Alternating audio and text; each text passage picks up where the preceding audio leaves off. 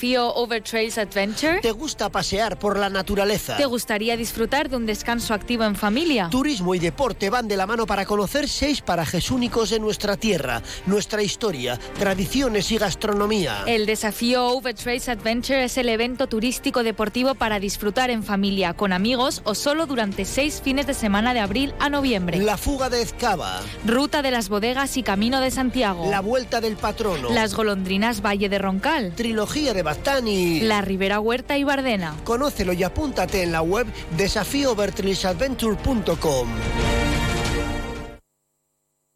Atención profesionales, vuelve Winecom tercer Congreso Internacional de Referencia en el sector de la comunicación y el vino. El 19 de enero, la Universidad de Navarra acoge este evento imprescindible con personalidades como el crítico de éxito Santi Rivas y la creadora de contenido y sommelier Marta Clot. Más información y entradas en winecom.org. Organiza Consejo Regulador de Nominación de Origen Navarra.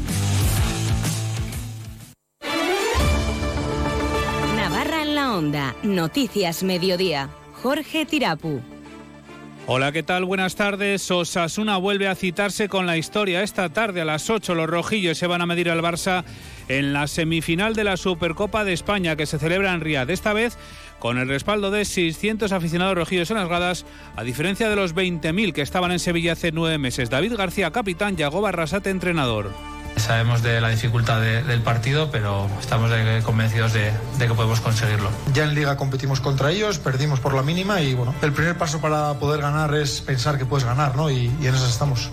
Jornada en la que por lo demás se ha celebrado el primer pleno de control al gobierno del año, en el que de nuevo la moción de censura en Pamplona y la ruptura de relaciones entre PSN y UPN han hecho acto de presencia a través de diferentes interpelaciones. María Chivite y Javier Esparza primera obligación de su cargo es no engañar, no mentir todos los días a los ciudadanos, a la sociedad navarra. Porque ya resulta monótono y cansino todo este enfado que ustedes tienen con el tema de Pamplona. Ya el gobierno de Navarra se ha dirigido también la Cámara de Comercio. Lo hacía ayer aquí en la Brújula de Navarra con Javier Saralegui. El presidente de la Cámara, Javier Taberna, reprochaba al Ejecutivo la mala fiscalidad de nuestra comunidad. Evidentemente tenemos una competencia directa muy cercana cuando nosotros tenemos la autonomía fiscal mejor de toda España y no la estamos utilizando. Son las 2 y 32 minutos. Onda Cero Navarra. Noticias Mediodía. Como les decíamos, nueve meses después de disputar en Sevilla la final de la Copa del Rey, Osasuna vuelve a tener una cita con la historia. Esta vez es en Riyadh, en Arabia Saudí, donde disputa esta tarde-noche a las 8 la semifinal de la Supercopa de España ante el Barcelona. Esta vez lo hace con el respaldo de 600 aficionados rojillos en las gradas, a diferencia, Javier Saralegui, de los 20.000 que estaban en Sevilla. Y eso que la rojilla va a ser la afición local desplazada más numerosa, gracias al viaje promocionado por el patrocinador principal del club para medio millar de aficionados y otros 74 valientes que han comprado entrada y viajado por su cuenta. David García lamenta que la grada no esté esta tarde llena de seguidores rojillos. Ahora recuerdo eh, la final de Copa, el mirar a la grada y ver ahí a, más de 20.000 rojillos y, y es una pena, ¿no? El no poder tener el aliento de toda nuestra gente, pero bueno, algunos de los que han viajado se alojan en domicilios de navarros residentes en Riad. Es el caso de Íñigo Ayechu y Lidia Pejenaute, anfitriones de Iñaki y Javier. Nosotros, la verdad, que encantados de que la Supercopa fuera aquí. Sé que no es lo ideal para los aficionados de Osasuna. Al final, para un desplazamiento, pues siempre es mejor cerca de casa. Pero para nosotros, increíble, porque es una oportunidad única poder ver a Osasuna aquí. Y desde que salió el partido, pues un par de amigos comentaron que querían venir y hemos estado organizando el viaje desde entonces. Los cuatro estarán en la grada con camisetas de Osasuna, alejados del resto de la afición rojilla. Desde allí animarán al equipo de Yago Barrasate, que necesita mejorar sus prestaciones y ofrecer un partido completo para ganar al Barcelona puede parecer que no está en el mejor momento, luego si lo analizas no es así. Es un equipo que, está jugando bien, está generando muchísimo, no está teniendo acierto, está encajando más que el año pasado, es verdad, y incluso cuando gana se le critica, ¿no? Porque gana solo por, por un gol, ¿no? Onda Cero transmitirá el partido en Radio Estadio Navarra desde las 9 menos 20 y en la edición nacional de Radio Estadio a través de la web y aplicación. Jornada en la que por lo demás se ha celebrado el primer pleno de control al gobierno del año, en el que de nuevo la moción de censura en Pamplona y la ruptura de relaciones entre PSN y UPN han hecho acto de presencia a través de diferentes interpelaciones. La presidenta del gobierno, María Chivite, y el presidente de UPN, Javier Esparza, han vuelto a confrontar Natalia Alonso. María Chivite ha defendido la moción de censura a Cristina Ibarrola y ha pedido a UPN que pase de la fase de la ira a la de aceptación. Por su parte, el líder de UPN le ha dicho a Chivite que se ha cubierto de porquería con la moción de censura. Señor Esparza, obviamente nadie espera que usted comparta el cambio de gobierno que se ha hecho en Pamplona, pero yo sí que creo que sería de agradecer sobre todo porque ya resulta monótono y cansino todo este enfado que ustedes tienen con el tema de Pamplona, que asuma las decisiones legítimas y democráticas eh, y que haga su duelo. Ha hecho de la mentira su manera de articular la política. Y cumplir con las obligaciones de su cargo, hombre, las obligaciones de su cargo, la primera obligación de su cargo es no engañar, no mentir todos los días a los ciudadanos, a la sociedad navarra. Usted no es de fiar, no tiene palabra, no tiene credibilidad, señora Chivite. Y precisamente esta tarde va a tener lugar el primer pleno ordinario de la segunda etapa de Joseba Sirón en el Ayuntamiento de Pamplona, tras la moción de censura a la regionalista Cristina Ibarrola. Pleno en el que Juan José Echeverría y Miguel Matellanes de los grupos municipales de UPN y PSN en el Ayuntamiento de Pamplona, respectivamente, tomarán posesión de sus cargos como ediles. Sesión en la que, al margen se toma de, de la toma de posesión, se van a debatir dos mociones de UPN y PP en las que se pide la condena del terrorismo y del compromiso con la memoria de las víctimas de se pronunciaba al respecto el alcalde de Pamplona, Joseba Sirón, haciendo especial hincapié en el término de la convivencia. Bueno, yo sobre todo me quiero quedar con la parte eh, en positivo. Hay declaraciones que, bueno, que yo creo que parten todavía un poco de un escenario que ya no existe, un escenario antiguo y que mira al pasado. Hay una declaración para mí muy interesante de convivencia que mira al futuro. Es ahí donde nosotras y nosotros queremos poner el acento. El alcalde hacía balance de sus primeras semanas al frente del gobierno. Cualquier transición es complicada, además, en una institución tan, tan amplia, tan grande como es el Ayuntamiento de, Iruña, pero bueno, yo creo que se ha conseguido, a pesar de todas las dificultades, sin que se paralicen las cosas. Muy al contrario, ahora mismo nuestro objetivo es eh, desbloquear y mm, hacer que la ciudadanía vea de manera inmediata que esto funciona y recupera pulso. Y de vuelta a la sesión de control, les contamos también que ha habido referencias al voto de Podemos ayer en los decretos que se negociaban en la sesión del Senado. Podemos, como pueden recordar, no apoyó la iniciativa, el decreto para el desempleo defendido por Yolanda Díaz. Una cuestión de la que discrepaba esta mañana, lo hacía también aquí en Onda Cero, la secretaria general de Podemos en Navarra, Begoña Alfaro. No estoy de acuerdo, creo que es un texto que si bien es cierto que eh, incluía un, recorte en lo relativo al subsidio para los mayores de, 52. Esto fue una medida que, introdujo el Partido Socialista. También es cierto que es una cuestión que se podría haber modificado en la tramitación parlamentaria que va, que va a seguir. Referencia también a esta cuestión del secretario de organización del Partido Socialista de Navarra, de Ramón Alzorriz, quien censuraba también que eh, UPN votara en contra. Se le cuestionaba también sobre la actitud de su socio de gobierno. Evidentemente es un despropósito. No se puede decir que se quiere ayudar a las personas y votar en contra de las ayudas que mejoran la vida de esas personas.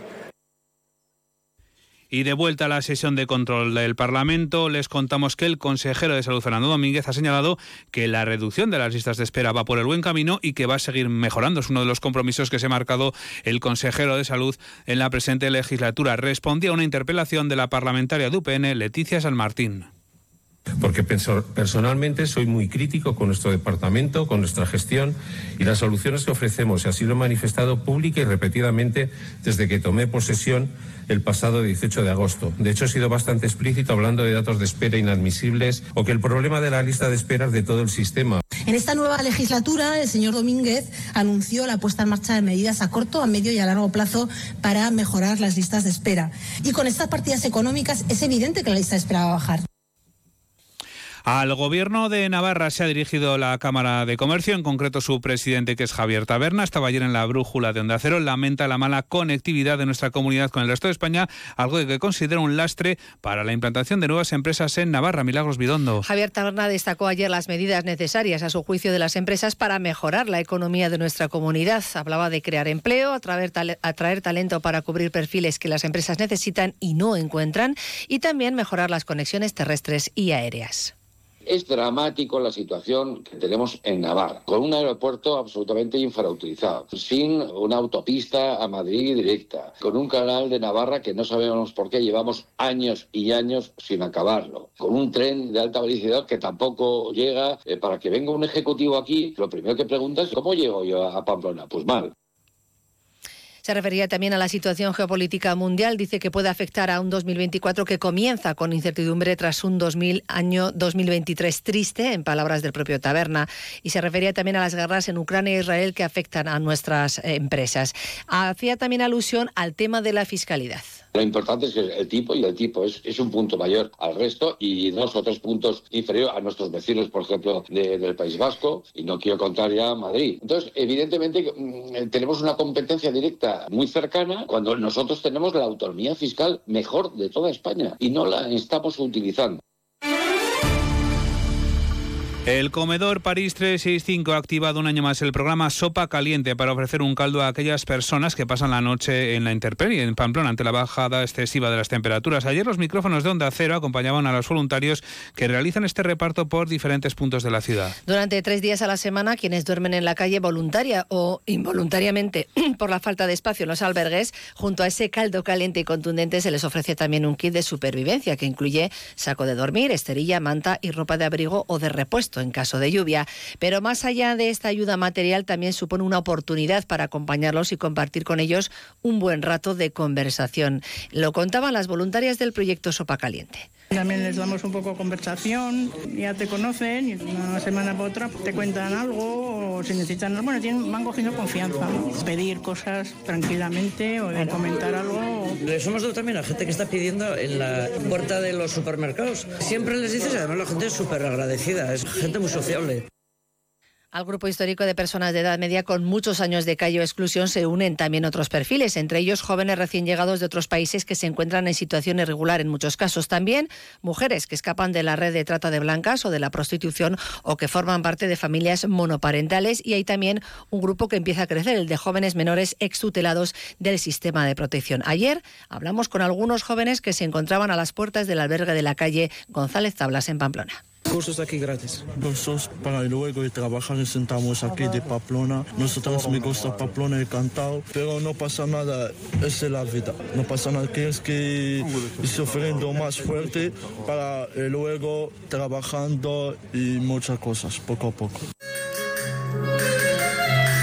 Así sonará el Teatro Gallar el próximo 19 de enero en su homenaje al compositor de zarzuelas navarro Joaquín Gaztambide. La gala contará con un componente lírico que correrá a cargo de los solistas Raquel Fernández y José Luis Sola, tenor. Estaba, se refería también a esta cuestión lo primero dije, bueno, vamos a ver qué, es lo con qué te encuentras, ¿no? No teníamos ninguna referencia de nada. Cuando has escuchado a alguien, pues sabes cómo puede funcionar. Pero bueno, no hay, no hay grabaciones, no hay cosas. Pero fue un placer porque este compositor tiene grandes obras que están abandonadas, perdidas y, y la verdad que poder sacarlas adelante y poder hacerlas se disfruta mucho.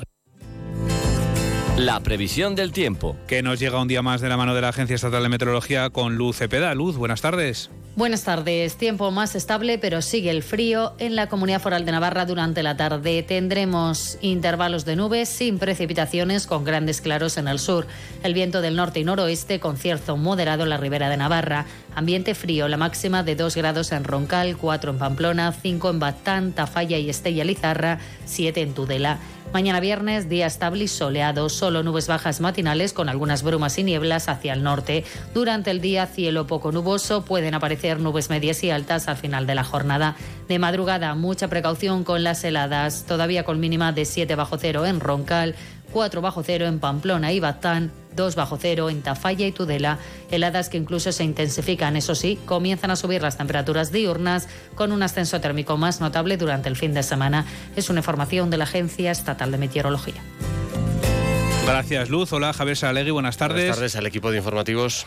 Lo contamos al inicio de precisamente de este Noticias Mediodía Navarra. Osasuna ya calentando motores, ¿no? Para esa semifinal ante el Fútbol Barcelona. A dar la sorpresa, ¿no? Y a esta hora, descansando en el hotel, estarán en la siesta porque es dos horas más, las ¿Cuánto? Las 4 y 44 de la tarde. Exactamente, eh, para luego ya ir al estadio y jugar ese partido a las 8 que vamos a, en el que nos vamos a tener durante todo este Onda Deportiva. Vamos a contar con Alfredo Martínez, uno de nuestros enviados especiales que está ahí en Riad, además de escuchar a Yago Barrasete y a David García. Todo esto en un gran día para los que están aquí en Navarra de donar sangre, porque cualquier día es un buen día para llevar a cabo esta acción solidaria que salva vidas, porque donar sangre es regalar vida. En la web de Adona tienen toda la información, es adona.es. Se quedan ahora con Javier Saralegui en Onda Deportiva y con toda esa información de la Supercopa de España, la semifinal entre Osasuna y el Fútbol Club Barcelona. Hasta aquí llega la información de Navarra. Buenas tardes.